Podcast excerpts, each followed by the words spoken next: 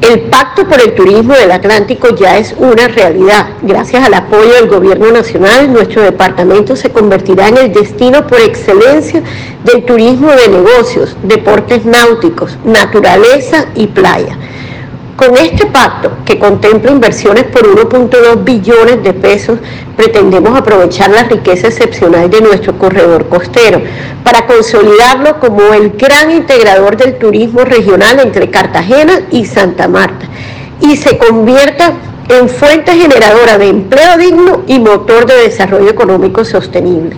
El pacto nos va a permitir articular políticas, planes y programas que dinamicen nuestro corredor costero como un eje estratégico para la conectividad, el turismo y la productividad sostenible.